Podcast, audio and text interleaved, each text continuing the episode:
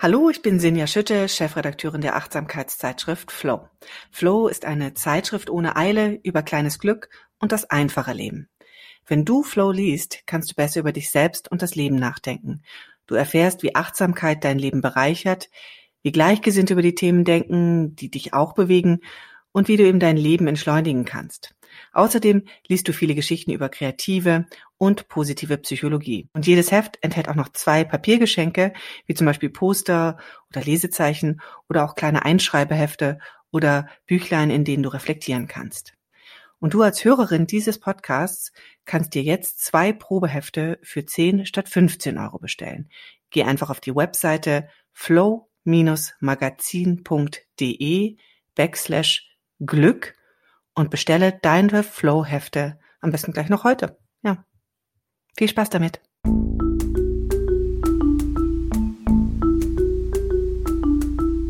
Verstehen, fühlen, glücklich sein mit Sinja Schütte und Boris Bornemann.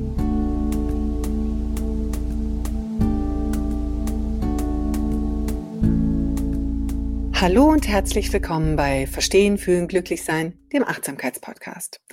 Heute, wie immer, zugeschaltet ähm, Dr. Boris Bornemann. Er ist Psychologe, Neurowissenschaftler, Kopf und Stimme hinter der Achtsamkeits-App Ballon und außerdem ist er noch Achtsamkeitstrainer und ein wahnsinnig netter Mensch. Hallo Boris. Das ist aber freundlich, liebe Sinja. Das kann ich zurückgeben. Ich unterhalte mich hier immer sehr gerne mit Sinja Schütte. Und Sinja Schütte ist die Chefredakteurin der Achtsamkeitszeitschrift Flow. Ja, und wir haben heute wieder eine besondere Folge vor uns, nämlich die Folge, wo wir eure Fragen beantworten. Drei Fragen nehmen wir uns immer. Ihr schickt uns Nachrichten per E-Mail oder auch per Sprachnachricht und wir beantworten die Fragen. Wir danken euch erstmal ganz, ganz herzlich über eure vielen Einsendungen und Fragen, die ihr uns geschickt habt. Wir können sie leider nicht alle auf einmal beantworten. Es sind super spannende dabei. Also seid versichert, wir hören die alle, wir lesen die alle. Wir bilden da natürlich auch kleine Grüppchen und versuchen, da Schwerpunkte zu entdecken und werden die nach und nach beantworten. Also habt ein bisschen Geduld mit uns. Dann kann ich euch heute auch gleich mal verraten, um was es für Themen heute gehen wird.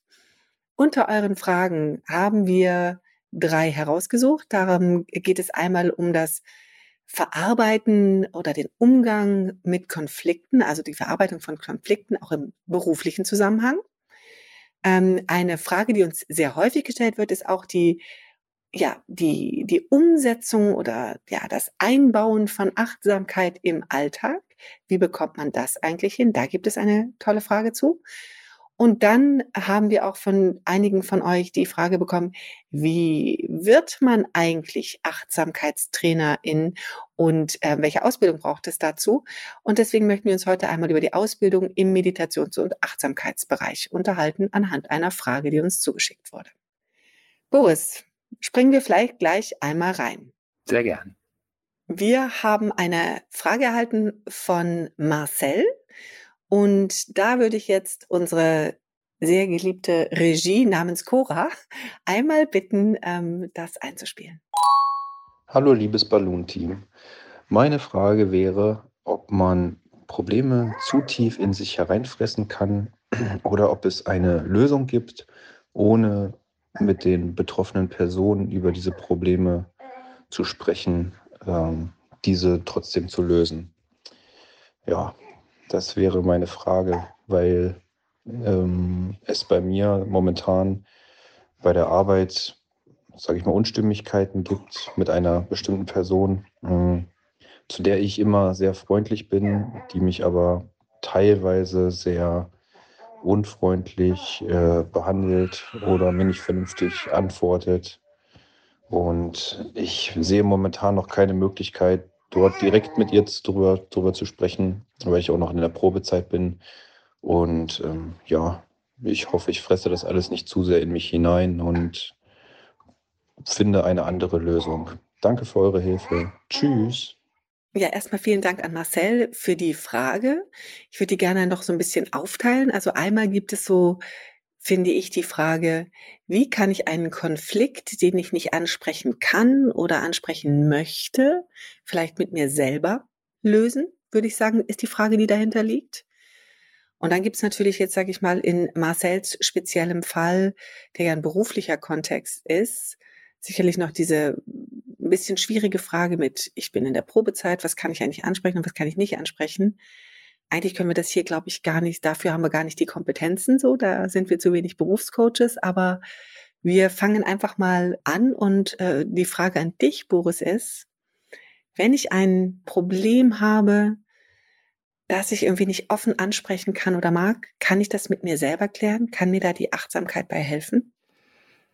In jedem Fall kann Achtsamkeit und Meditation uns dabei helfen, sich erstmal gut um sich selbst zu kümmern, äh, auch zu verstehen, was da eigentlich los ist bei uns.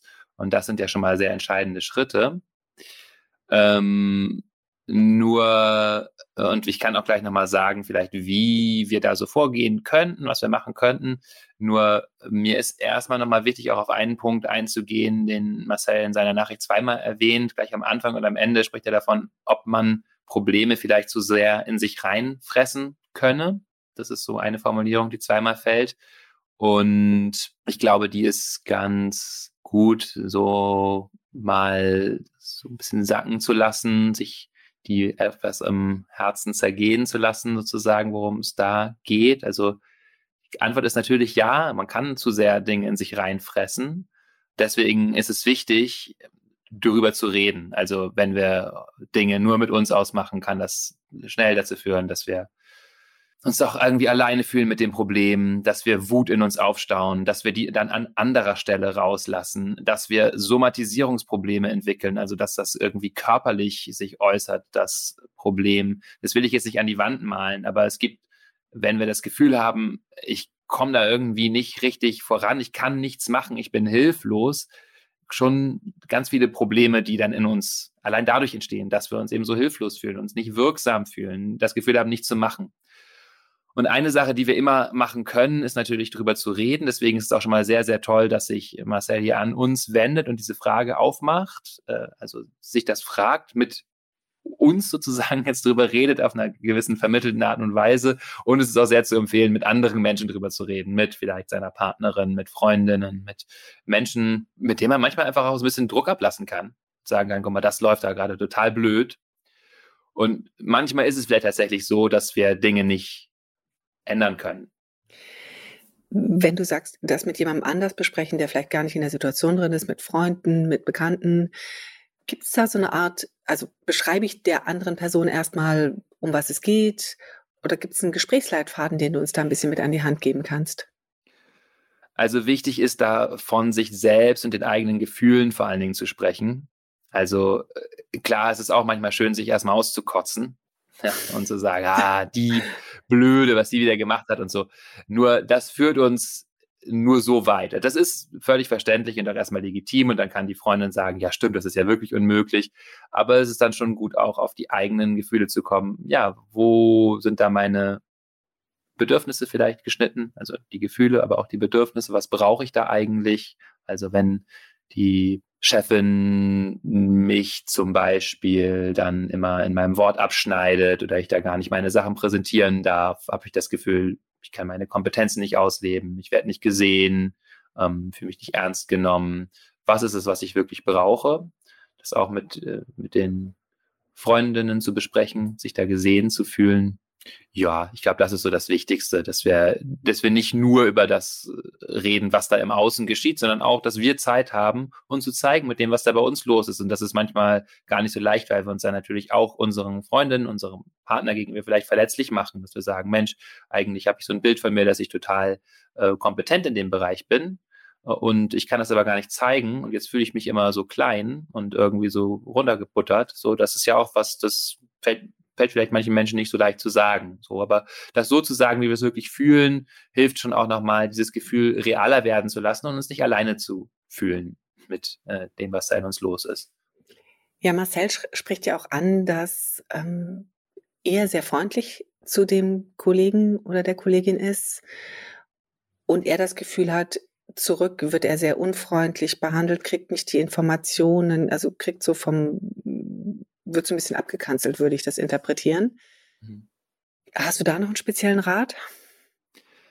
Ja, also Mein Gefühl ist hier, ich weiß natürlich nicht genau, was da passiert, aber dass Marcel vielleicht ein kleines bisschen zu freundlich ist mit äh, seinem Kollegen da. Mm, das ist eben Stichwort in sich reinfressen und versuchen dann irgendwie mit sich auszumachen. Das ist natürlich ein bisschen verständlich vor dem Hintergrund dieser Probezeit. Und da hängt vielleicht die Angst hinter, wenn ich da jetzt zu sehr auf den Tisch haue, dann bin ich da nicht mehr gewollt und werde da gar nicht eingestellt.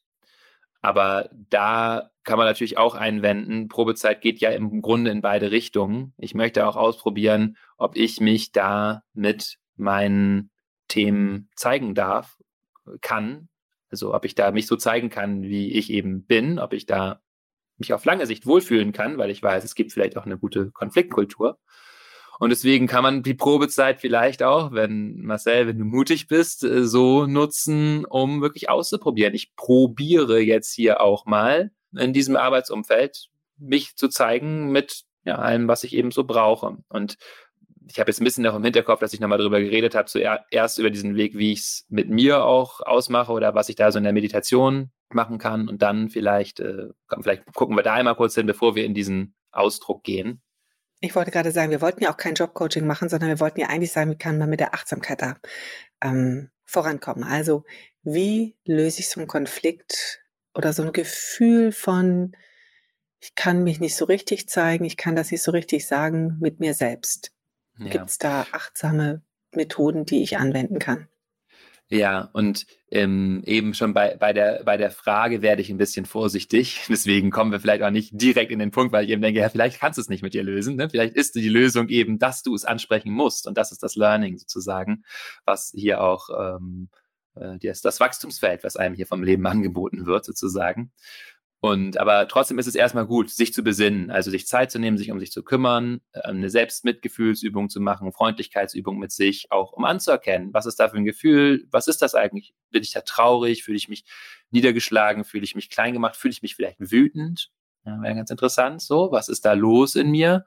Das heißt, mich also hinzusetzen, den Körper zu spüren, so diese Situation aufzurufen, innerlich ein bisschen dran zu denken und dann zu gucken, ah, was ist da los, wenn ich diesen Kollegen vor mir sehe, was fühle ich da? Kann da schon ein bisschen Freundlichkeit mit sich walten lassen, meine Hand aufs Herz legen oder irgendwo anders auf dem Körper, tiefer atmen, zu schauen, äh, wie stelle ich eine fürsorgliche Umgebung her, dass ich mir da eine sehr gute Freundin oder ein Freund bin, so mich halten in dem Gefühl und dann hinschauen, ja, was ist, was möchte dieses Gefühl mir sagen, wenn das Gefühl sprechen könnte, sozusagen, was, worauf weist es mich hin? Ist das, dass ich mich hier nicht respektiert fühle, nicht gesehen fühle, in meiner Kompetenz nicht anerkannt fühle, dass ich das ungerecht finde? Also letztendlich ist die Frage hier nach dem Bedürfnis. Gibt es hier ein Bedürfnis nach Anerkennung, Respekt, nach Gerechtigkeit, ähm, gehört, gesehen werden? Und dann können wir äh, schließlich uns auf so eine hilfreiche Haltung dazu fokussieren und zum Beispiel so einen Satz formulieren innerlich wie äh, möge ich mich gesehen fühlen. Ja? Und äh, so möge ich mich möge da sein dürfen, wie ich bin, oder irgendetwas, was gerade gerade gut passt und irgendwie zu diesem Konflikt passt. Und diese, das, was wir da sozusagen nach innen strömen lassen an Freundlichkeit und Zuwendung, ist etwas, was sowohl so eine Qualität haben kann von uns selber nähren, uns selber auch ein Stück weit vielleicht die Anerkennung geben. Manchmal ist der Chef einfach blöd, aber wir müssen da trotzdem bleiben und wir sagen, gut, äh, ne, möge ich mich selber anerkennen, möge ich so den Mut haben, mir immer wieder selber auch zu sagen, hey, du machst das toll, so oder ne, so, das kann es sein. Aber manchmal kann es eben auch so eine kräftigende Qualität haben von hm, möge ich diese Anerkennung finden. Das heißt auch, möge ich dafür sorgen, dass ich diese Anerkennung auch bekomme, sozusagen. Also ne, in diese stärkende Qualität reingehen. Mm, das ist das eine. So, das kann ich mit mir machen. Und dann, wie gesagt, ist die Ermutigung durchaus auch vielleicht zu schauen, was kann ich jetzt auch in der Probezeit tun, auch wenn es schwierig ist, denn es gibt immer schwierige Umstände drumherum, um ein Stück weit das zu zeigen, was mich da beschäftigt und das in Kontakt zu bringen mit dem Kollegen, der Kollegin. Und eine ganz hilfreiche Praxis da jetzt auch noch aus dem Bereich von Achtsamkeit und Meditation finde ich häufig, sich vorher auch klar zu machen, die Person möchte genauso wie ich glücklich sein. der ist es auch nicht dran gelegen, dass wir uns total in die Haare kriegen. Die hat andere Ziele, andere Werte, andere Agenden. Aber sich vorher darauf zu konzentrieren, mögen wir glücklich sein, möge es uns gut gehen, so möge das ein produktives Gespräch werden. Ja, das heißt, immer dieses Wir im Blick behalten ich und die andere Person. Ja, so, denn das kann die andere Person häufig spüren, dass es jetzt nicht darum geht, so ich muss jetzt mal richtig meine Meinung blasen und ich bin am Ende nur glücklich, wenn du total dich schlecht fühlst und irgendwie klar ist, dass ich recht habe. Da werden wir nicht mit weit kommen. Das ist absolut zum Scheitern verurteilt, sondern dieses Harvard-Konzept. Ich weiß nicht, warst du nicht mal in Harvard, Sinja, und hast da dich mit dem Harvard-Konzept beschäftigt? Das ist ja auch mittlerweile nicht ja, mehr der Verhandlungskonzept, genau. Ne? Genau, also wo es ja immer darum geht, kannst du es nochmal sagen, aber zu schauen, wir wollen greatest benefit for all sozusagen. Wir wollen nicht nach Lösungen, die Nullsummenspiele sind, sondern wir wollen gucken, wie wie beide daraus, wie beide etwas einen Vorteil von einer Verhandlung haben, sozusagen, wie beide eine, eine echte Win-Win-Situation sozusagen herzustellen, dass keiner verliert und keiner gewinnt, sondern dass beide eigentlich dazu gewinnen, einen Zuwachs an, an einem positiven Effekt haben. Genau, ja. Äh, das ist eine sehr, sehr schöne, sehr schöne Losung, finde ich, so wie du das formulierst, dass äh, beide da gewinnen und das kann man auch der Kollegin, dem Kollegen vielleicht nahe bringen, sozusagen. Also implizit, ne? Das ist halt klar, als du, ich sag dir das jetzt nicht, um irgendwie hier zurückzuschießen oder, sondern, ne, für, ich merke so, ich bin immer mal ein bisschen irritiert, wenn du das und das sagst, so, äh, jetzt kommen wir, wie, wie sagen wir es, ne, da kann man sich mit gewaltfreier Kommunikation zum Beispiel mal beschäftigen, haben wir auch eine Folge mal zugemacht. Also so von dem Gefühl ausgehen, ähm, ich bin ein bisschen irritiert, wenn Folgendes passiert, die Situation konkret auch, ne? also was ist es für eine Situation, wenn ich hatte das vorgearbeitet und dann hast du das in der Meeting so dargestellt, als äh, wäre das alles auf deinem Mist gewachsen sozusagen. Ne? Ich fühle mich dann nicht gesehen. Ich hätte, brauchte das Bedürfnis auch, dass wir, dass das irgendwie klar gemacht wird, dass das von uns beiden gemacht ist. Und ich würde mir das beim nächsten Mal wünschen, dass das äh, funktioniert, dass du einfach auch ähm, sagst, wer da die Vorarbeit gemacht hat. Ne, es ist dieser Vierschritt aus Beobachtung, Gefühl, Bedürfnis und konkreter Wunsch, so konstruktiver Wunsch für die Zukunft. Ja. Ja, das sind ja schon sehr konkrete ähm, Ideen. Ähm, wir haben ja immer drei Fragen und drei große Themen oder drei größere, kleinere Themen. Ja, hier. Und insofern haben wir jetzt ja hier schon ähm, sehr gut eigentlich das Ganze bearbeitet. Aber ich sehe an deinem Gesichtsausdruck, Boris, dass du noch was sagen willst. Erzähl. Ja, eine kleine Sache vielleicht noch, und zwar, das ist das Thema Wut. Also ich höre so den Marcel, ich habe auch Kinder im Hintergrund gehört, glaube ich. Ich, ich stelle mir da so eine sehr äh, liebenswürdige, freundliche Person vor. Und ähm, das ist wunderbar. Nur manchmal haben wir äh, auch, gerade wenn wir sehr zart beseitete, freundliche, anschmiegsame Personen sind, äh, ein Problem in ähm, Wut reinzugehen. Ähm, ne, das Wort, Marcel hat auch nicht erwähnt, dass er wütend ist, sondern ne, das wäre, das wäre das Gespräch, was er sozusagen mal mit sich selbst oder mit anderen führen kann. Was ist denn bei mir los? Bin ich da vielleicht auch wütend auf den? Ja? Und das zu ownen, wie man so sagt, also die Wut auch zu ownen, also zu merken, ja, das ist, da, und da kommt nämlich die Energie her.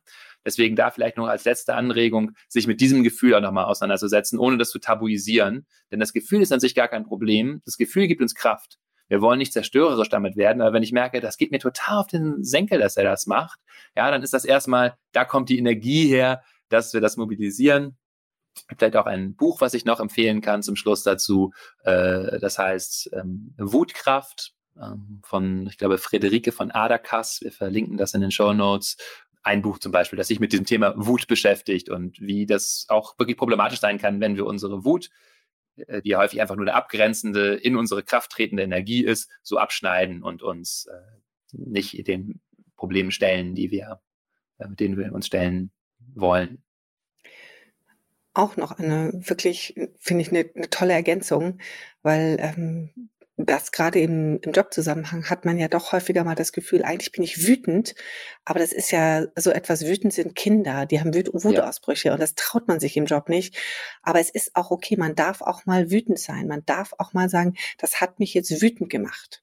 Ja, man darf genau. das sagen, das ist eine schöne ja. Kultur, wenn das am Arbeitsplatz auch möglich ist. Und zumindest darf man in jedem Fall die Energie nutzen und deutlich klar sagen, entschuldigen, so, so wie Sie das gerade gesagt haben, ist das für mich nicht akzeptabel. Und ja. das ist nichts, was so, jemand. So möchte ich nicht ist. behandelt werden, genau. Genau, so möchte ich nicht ja. behandelt werden, das geht für mich nicht. Und auch das, ne, das hat, also. Das hat auch manchmal erstaunliche Effekte, ne? Also Marcel, wir haben, glaube ich, hier ganz viele Ansätze gefunden. Wir wissen natürlich nicht genau, was dich getrieben hat, als ähm, du uns diese, diese Nachricht geschickt hast. Und das ist dann sehr, sehr schwer, da, glaube ich, eine ganz klare so eine, so eine Coaching-Empfehlung zu geben. Das wollten wir ja auch nicht. Aber ich finde es ganz ähm, prima, Boris, wie du jetzt gerade nochmal gesagt hast, wie man sich selber da hinsetzen kann und wirklich ergründen kann, was sind meine Gefühle, was kann ich da eigentlich nicht ausdrücken. Ähm, und sich über diese eigenen Gefühle klar zu werden, ist schon mal ein ganz großer Schritt. Oder das dann auch nochmal zu besprechen mit anderen Personen und gleichzeitig eben aber auch nochmal die Frage, vielleicht ist das auch das Lernfeld, die Dinge anzusprechen, dann in die, ähm, ähm, in diese spezielle Form der Kommunikation zu gehen, also friedvolles Konflikt lösen. Und ja, am Ende auch nochmal das Thema, das du angesprochen hast, Wut sich auch nochmal zu fragen, kann ich das nicht auch zum Ausdruck bringen, nicht in einem Wutausbruch, aber klar zu benennen, dass man Verärgerung empfunden hat. Also vielen Dank für diese vielen Möglichkeiten, glaube ich, mit so einem Thema umzugehen, Boris.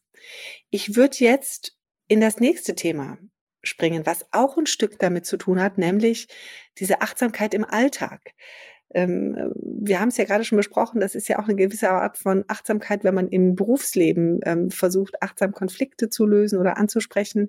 Und hier geht es aber auch darum, dass Ilona, die selbst MBSR-Trainerin ist, also Meditationslehrerin, immer wieder an ihre Grenzen stößt, sagt sie uns. Und ähm, ja, wir hören uns da, glaube ich, mal an, was sie uns für eine Frage gestellt hat.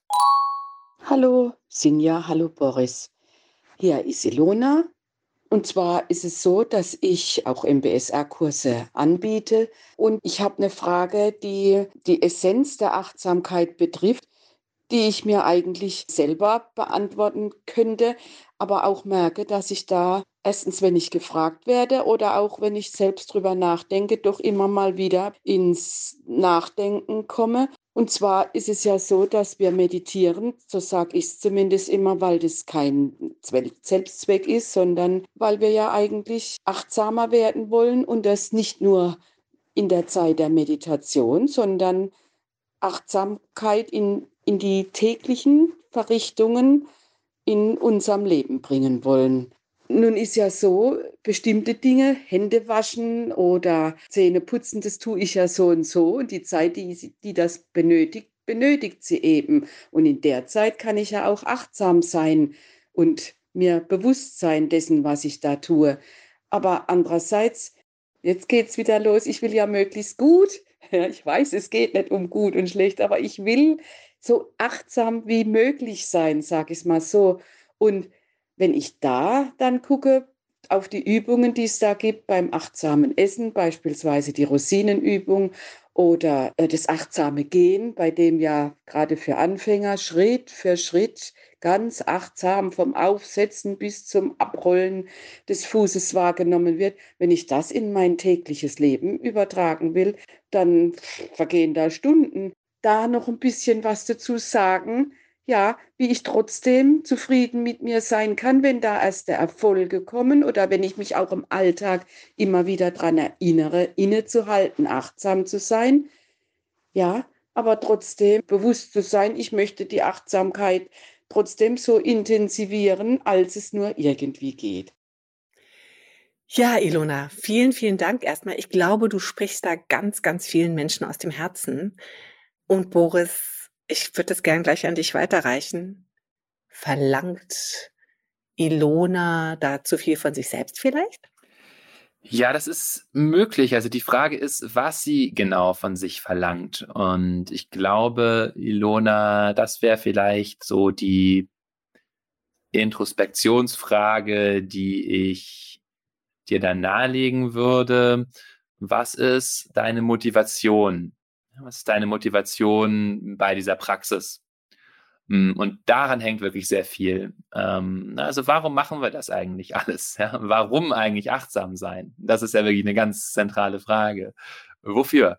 Und ich glaube, da ist manchmal auch das Problem, dass diese Praktiken, so wie sie vermittelt werden, äh, im Westen ein bisschen aus dem Kontext gerissen werden. Nämlich aus dem Kontext der Traditionen, aus der, denen sie kommen, wo es zum Beispiel im Buddhismus ganz klar darum geht, Leid zu vermindern. Das ist der Ausgangspunkt. Ja? Die Diagnose, die der historische Buddha stellt, ist, es gibt Leiden. Wir können die Ursachen des Leids erkennen und ähm, dann können wir auch das Leid verringern oder vielleicht sogar beenden, indem wir bestimmte, einen bestimmten Weg gehen. Das ist die sogenannten vier edlen Wahrheiten, kurz zusammengefasst. Und, ähm, und da spielt Achtsamkeit eine Rolle auf diesem Weg. Ja, da gibt es verschiedene, verschiedene Dinge, die wir tun, um äh, das Leid zu verringern, äh, nämlich rechte Lebensführung, äh, richtig, äh, also wahrhaftig zu sprechen oder auch mitfühlend freundlich zu sprechen, ähm, äh, Handlungsweisen und so weiter. Und Teil davon ist eben auch Achtsamkeit zu kultivieren, damit wir das können. Ja, also damit wir uns zum Beispiel eben in dem Moment, wo ich total wütend aufbrausend bin, daran erinnere, ah Moment, jetzt ist vielleicht ganz gut zu gucken, was bei mir los ist und nicht sofort dem anderen eine runterzuhauen oder ihn anzuschreien, sondern etwas anderes zu machen. Ähm, da habe ich mich jetzt ein bisschen von der Frage entfernt, aber ich glaube, das ist erstmal ganz wichtig, so als zentraler Ausgangspunkt zu verstehen, so wa warum Achtsamkeit? Hm, und äh, was das Zentrale ist, ist vielleicht auch zu verstehen, dass Sati, diese Qualität, wie sie auf Pali heißt, das sich vergegenwärtigen, äh, eine zentrale Qualität ist, die wir brauchen auf diesem Weg von innerer Vertiefung und Weg zu mehr Freude, Verminderung von Leid. Aber es ist eben nur eine. Und ganz viele andere gehören dazu, die wir auch kultivieren wollen, wie beispielsweise liebende Güte oder Wohlwollen, Weisheit, Verständnis, Freude, Energie, Konzentration, Entspannung, äh, Mitfreude, Gelassenheit. Ja, all das sind Dinge, die wir die wir auch kultivieren wollen, sozusagen neben dieser reinen Achtsamkeit. Also das bedeutet ja dann eigentlich, dass äh, wir nicht ein permanentes Sati mit uns rumtragen. Also dieses bewusste Achtsamsein ist nicht unbedingt nötig, um achtsam zu sein, richtig? Ja, also wir sollten uns zumindest nicht zu sehr anstrengen. Das ist die, der Punkt. Also, ähm, äh, oder manchmal ist vielleicht auch eine Vorstellung davon da, dass Achtsamkeit anstrengend sein müsste. Ja? Also nur wenn ich jetzt ganz bewusst darauf achte, wie sich das Zähneputzen anfühlt, bin ich achtsam. Und damit brenne ich natürlich sehr schnell aus und habe ich auch keine Lust, das zu machen. Ja, also. Man will ja sich auch nicht den ganzen Tag nur mit sich selbst beschäftigen, weil wenn ich die ganze Zeit darüber nachdenke, was ich gerade mache, bin ich ja nur bei mir und nur damit beschäftigt, mir zu überlegen, was ich gerade mache. Ja, genau. Das ist die eine Frage auch, wie ist unser Fokus? Sind wir da bei uns oder denken wir auch bewusst mal über die Probleme von anderen Menschen nach gerade oder größere Weltlagen? Äh, ich wollte gerade noch sagen, mir hat mal ein an einer, in einer Klinik, der da als Achtsamkeits- und Genusstrainer quasi arbeitete, auch gesagt, oh, und dann gehe ich nach Hause und dann soll ich mir, dann bin ich den ganzen Tag so auf Achse und dann soll ich abends beim Zähneputzen auch noch achtsam sein. Ja, also da merkt man so, er hatte selber vielleicht nicht so ein heilsames Verständnis davon, von Achtsamkeit. Denn natürlich darf das und soll das alles Freude machen. Also dieser Faktor von Freude, den möchte ich hier wirklich ganz stark betonen. Vielleicht auch nochmal, um auf Ilonas ähm, Anliegen zurückzukommen. Einfach zu schauen, wie geht's mir denn gut? Ja, wie trägt das denn dazu bei, dass es mir gut geht? Das heißt, bewusst die Tätigkeiten zu gestalten. Und das kann beim Zähneputzen auch heißen, mir bewusst das Radio anzumachen und dabei ein bisschen durchs Badezimmer zu tanzen das kann beim Essen auch heißen, ähm, bewusst äh, mir eine Zeitung zu nehmen. Ja, es gibt so eine Zen-Geschichte, dass da der Zen-Schüler in den Essraum kommt und dann sieht er den Zen-Meister da sitzen und der liest da die Zeitung und dann sagt er, also Zen-Meister, das ist doch unfassbar. Ihr sagt uns immer, wenn ich gehe, dann gehe ich, wenn ich esse, dann esse ich und jetzt sitzt du hier und isst und liest die Zeitung und dann sagt der Zen-Meister, ja, wenn ich esse und die Zeitung lese, dann weiß ich, dass ich esse und die Zeitung lese. Äh, das habe ich jetzt ein bisschen schlecht erzählt, weil am Anfang ist vielleicht, wenn ich esse, dann weiß ich, dass ich esse. So ist es nämlich in den Diskursen auch. Ne? Also Bewusstsein, was ich tue. Und manchmal kann eben auch das ganz bewusst die Entscheidung sein. Ja, jetzt äh, lese ich hier die Zeitung und esse.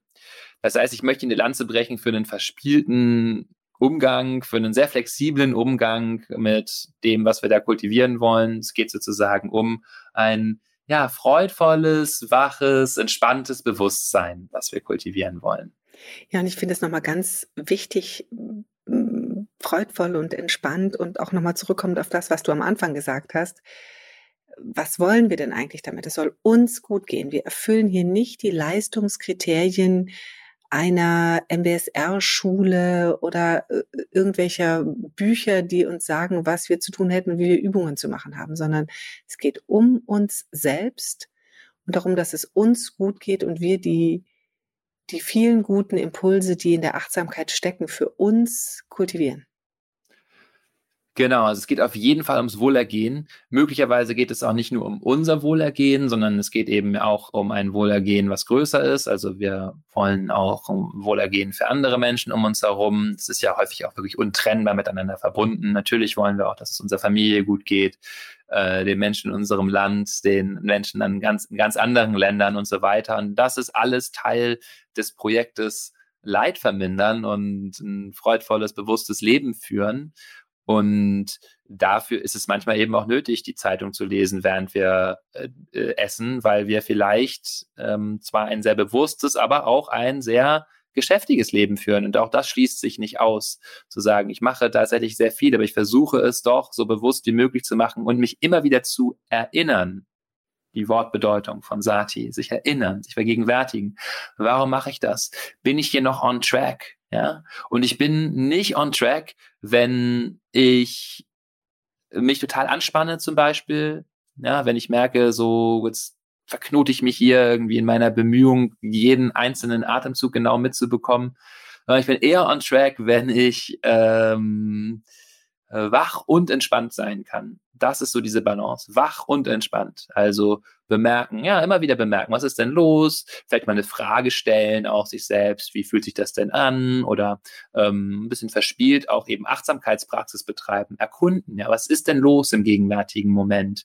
Ähm, ich bin ja auch großer Freund von Koan-Arbeit, also von so Fragen, die man mit aufnimmt. Dann führt jetzt vielleicht ein bisschen zu weit, aber das kann einen auch nochmal so weiterführen, zu fragen, ja, was ist denn jetzt liebevoll? Was ist eine liebevolle Art, sich die Zähne zu putzen? Eine liebevolle Art, sich ein Glas Wasser einzuschenken oder ähm, sich zwischendurch zu dehnen und mh, mm, und vielleicht ist es sogar auch mal liebevoll, sich nach so einem langen Arbeitstag eine Stunde vor Netflix zu setzen und sich so richtig berieseln zu lassen, weil man gerade merkt, so alles andere ist gerade nicht mehr möglich. So, also und all that being said, ist es natürlich trotzdem manchmal total gut, so ganz simple Achtsamkeitspraxis zu machen und eben bewusst zu sagen, auf dieser Zugfahrt muss ich mir jetzt nicht noch irgendwas reinknallen, so an Informationen, was ich lesen muss oder irgendwie, sondern ganz bewusst, ich merke richtig innerlich, ich habe schon sehr, sehr viel verarbeitet.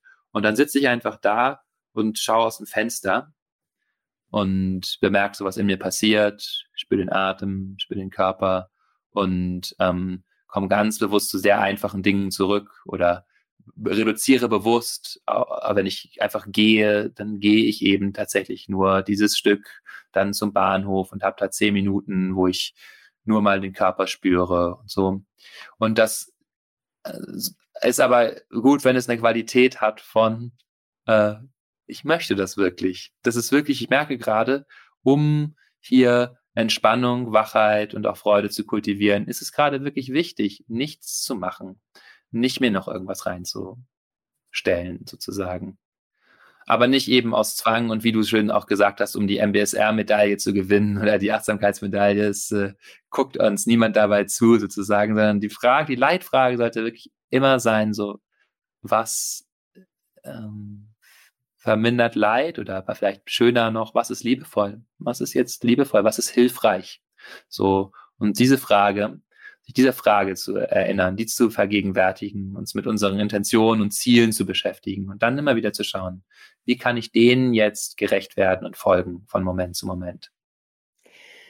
Ja, ich glaube, damit ist eigentlich die Frage auch sehr gut beantwortet, dass ähm, es da nicht um das Abarbeiten von Vorgaben geht, sondern um das in sich hineinfühlen und das finden, was das Richtige für uns und für das große Ganze in diesem Moment ist.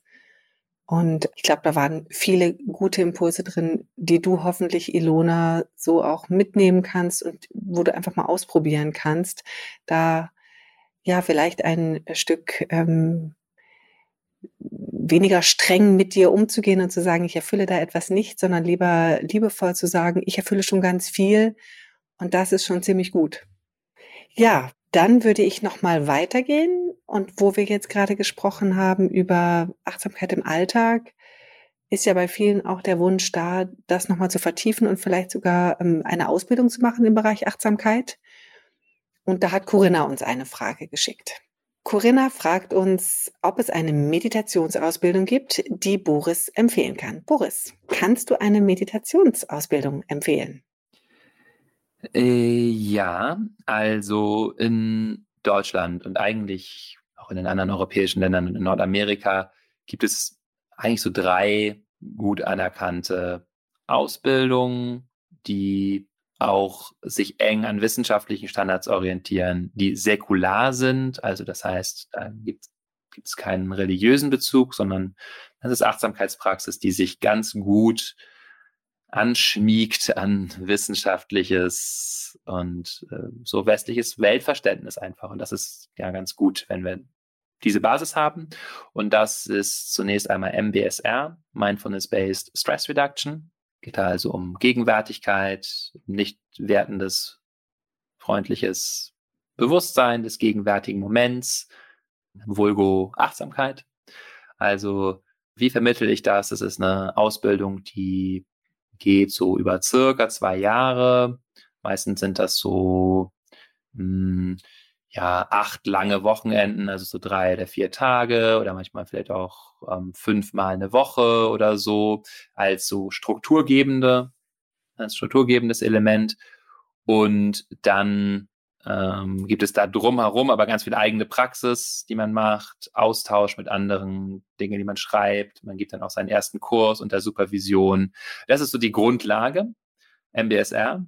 Dann gibt es eine zweite noch, das heißt MSC, Mindful Self-Compassion, hat ein ähnliches Ausbildungsvolumen, führt auch dazu, dass man so vor allen Dingen eben einen Acht-Wochen-Kurs qualifiziert unterrichten kann.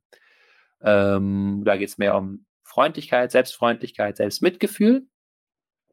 Und dann gibt es schließlich auch noch MBCL, Mindfulness-Based Compassionate Living. Das ist wiederum eine konsekutive Ausbildung, also eine, die man machen kann, wenn man eine MBSR-Ausbildung gemacht hat und die dann auch in Richtung Mitgefühl geht. Und diese drei, würde ich sagen, sind jetzt die, ja, ich möchte jetzt mal so radikal sein, eigentlich wirklich die einzigen, äh, von denen man sagen kann, äh, das lohnt sich zu machen aus den Gesichtspunkten von, ähm, das ist auch ein Zertifikat, wo zum Beispiel auch die Krankenkasse dann auch äh, Geld dann zahlt und die wirklich auch gute wissenschaftliche Standards hinterstehen haben. Ähm, dann gibt es natürlich aber auch Möglichkeiten, sich auf ganz anderem Wege auszubilden, die ich überhaupt nicht verdammen möchte, dass sie einem nicht auch persönlich was bringen. Ähm, äh, die Frage ist nur, was ist die Anerkennung davon auch öffentlich?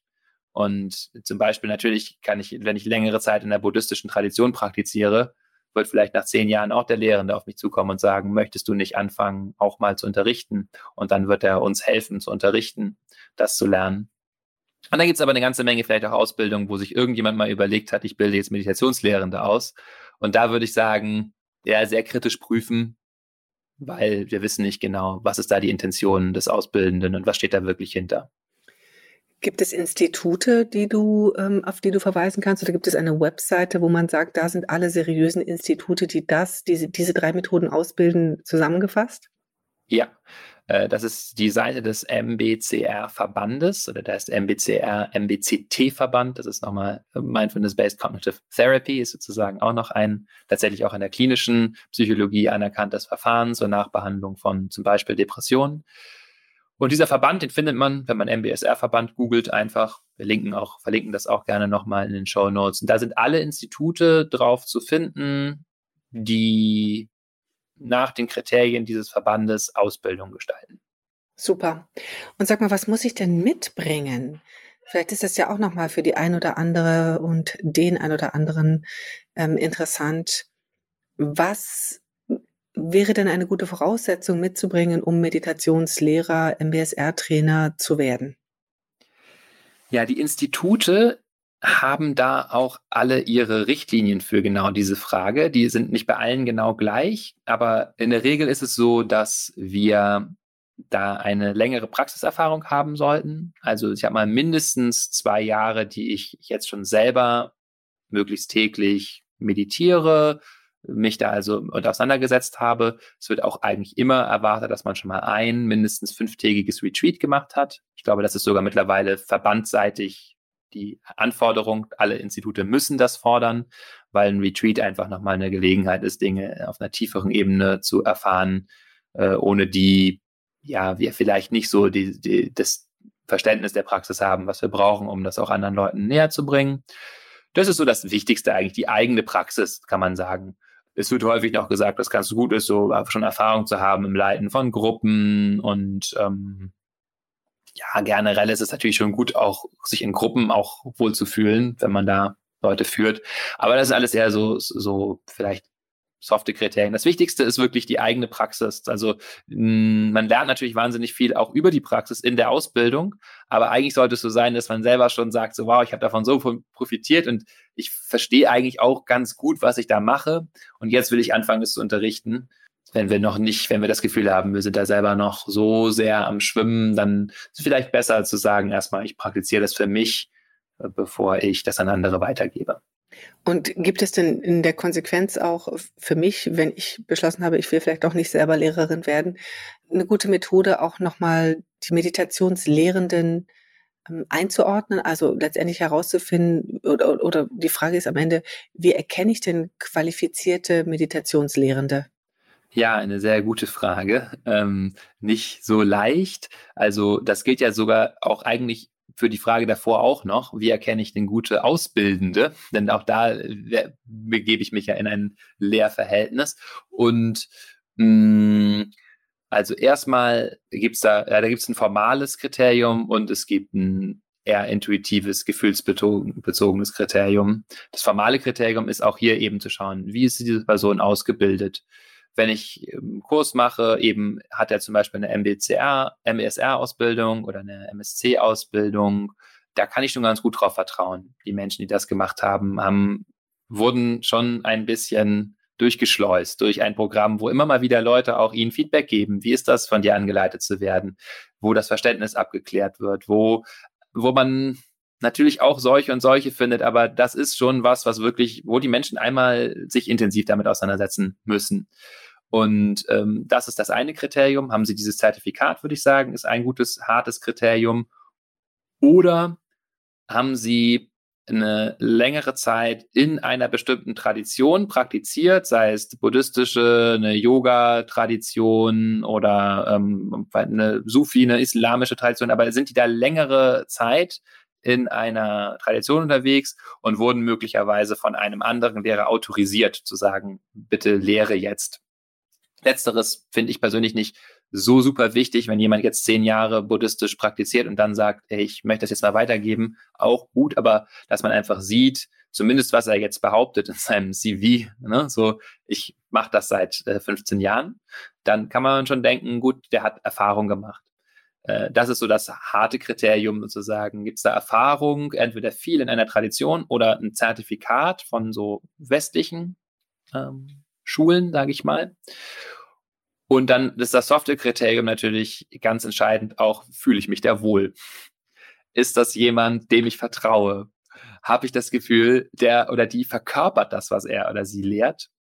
Fühle ich mich inspiriert durch diese Person? Ganz wichtig auch. Ja, also gehe ich da hin und habe so das Gefühl, also die hat irgendwas, diese Person, was mich eigentlich immer so ganz gut draufbringt, mal völlig salopp gesagt. Das muss nicht sein, dass ich da immer hinterher lache, ja, aber dass ich hinterher so das Gefühl habe, wow, äh, dadurch, dass die so einfühlsam da mit mir im Dialog war oder mit den anderen, nehme ich sowas auch mit, sowas, was vielleicht ganz abseits von allen technisch, praktisch, methodischen ist, was ich lerne, sondern so ein Gefühl von, naja, so ist es, wenn jemand mitfühlend Fragen stellt oder wenn jemand sehr interessiert und wach Fragen stellt oder wenn jemand äh, so inneres Geschehen sehr gut erklären kann äh, und mir da so Einsichten vermittelt oder wenn jemand einfach lustig und unterhaltsam ist, und das ist ja auch eine Herzensqualität, Humor, ja, also äh, so eine Leichtigkeit vermittelt, fühle ich mich da wohl oder habe ich das Gefühl, dass der irgendwie sehr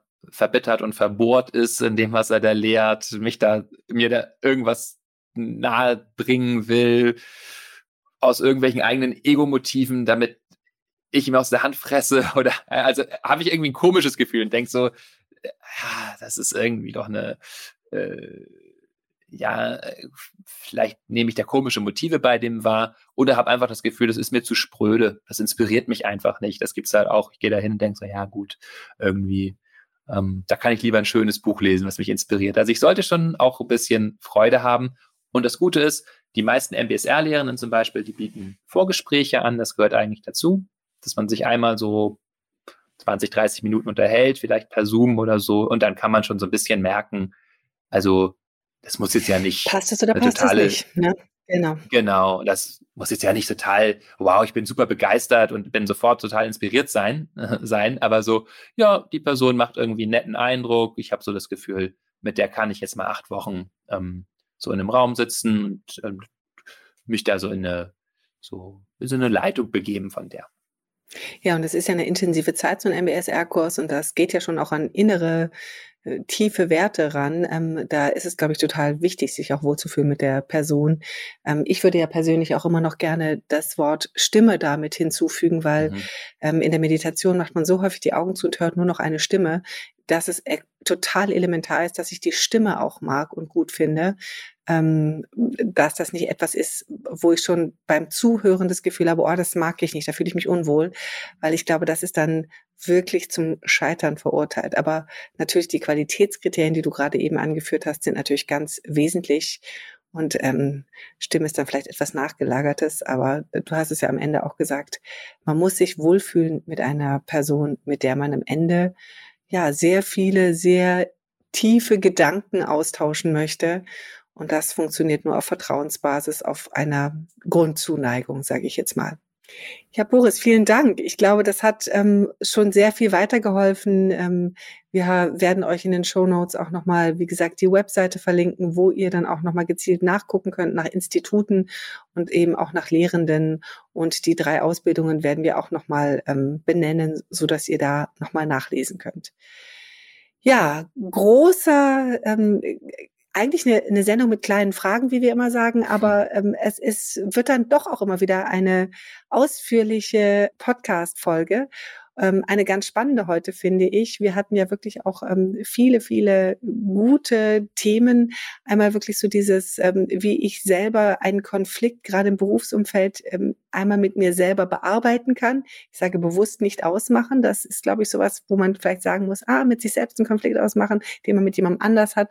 So ganz wird es nicht funktionieren sondern eher, man kann mit sich selber ausmachen, wie man sich fühlt und was für Gefühle man dazu hat, kann mit das mit, mit Freunden und Bekannten besprechen, aber vielleicht eben auch im Lernfeld äh, dieses Thema anzusprechen, doch eben ins Außen gehen muss und äh, das Gespräch suchen sollte.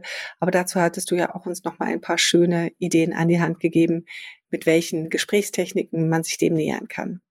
Ja, und dann haben wir uns ganz intensiv nochmal unterhalten über das Thema achtsam im Alltag, dass man da vielleicht nochmal überprüfen muss, was treibt mich eigentlich dazu, achtsam zu sein und dass es da nicht darum geht, irgendwelche höher, schneller, weiter Kriterien zu erfüllen, sondern einfach, dass es uns gut tun muss, dass wir es tun für uns, für vielleicht für noch für ein großes Ganzes, aber dass es noch viel mehr Aspekte gibt, als ähm, jedes, äh, jede kleine Tätigkeit immer 100 Prozent und voll achtsam zu bewältigen, sondern eher zu fragen, wie kann ich da liebevoll rangehen, wie kann ich da entspannt rangehen, weil das sind auch ganz wichtige Kriterien in der Achtsamkeit. Und last but not least haben wir gerade nochmal die Ausbildung der Meditation besprochen, dass es da drei ganz seriöse Ausbildungsarten oder Kurse gibt und ähm, wir euch nochmal auch auf diese Institute hinweisen in unseren Show Notes.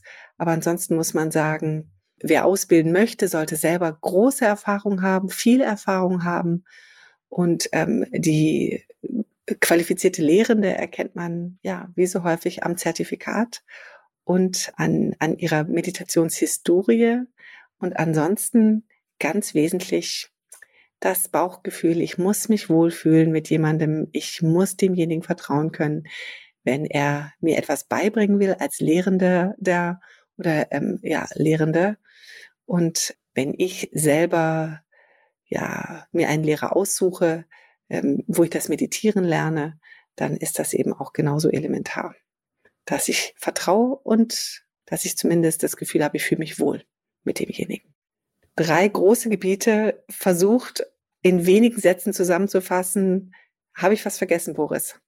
Ich glaube nicht. Ich danke dir für diese schöne Zusammenfassung. Ich danke dir für diese vielen schönen Inspirationen zu den drei wirklich wichtigen ähm, Fragen und Themen und Inspirationen, die wir von euch allen bekommen haben. Euch auch vielen Dank fürs Zuhören, fürs Fragen natürlich auch. Bitte stellt uns gerne weiter eure Fragen per E-Mail oder auch per WhatsApp. Die Nummer stecken wir auch nochmal in die Show Notes, sodass ihr dann auch wisst, wo ihr uns erreichen könnt. Ja, und ich hoffe, wir sehen uns wieder oder hören uns wieder in 14 Tagen. Und dann werden wir ein schönes Thema für unsere letzte Folge vor Weihnachten für euch bereithalten, in dem es ja sehr gute Gedanken geben wird über das Thema Weihnachten, was es für uns bedeutet und Geborgenheit nach Hause kommen ja, freut euch da schon mal drauf. Ja, ansonsten sagen wir Dankeschön. Lasst uns gerne eure ähm, Sternchen auch noch in der Podcast-App von Apple oder auch bei Spotify, sodass uns ganz viele Menschen finden können und uns, ähm, ja, und wir sie mit unseren Gedanken, unseren Gesprächen hoffentlich inspirieren dürfen. Das würde uns sehr freuen. Ja, ansonsten eine gute Zeit und bis bald. Alles Liebe und tschüss. Tschüss.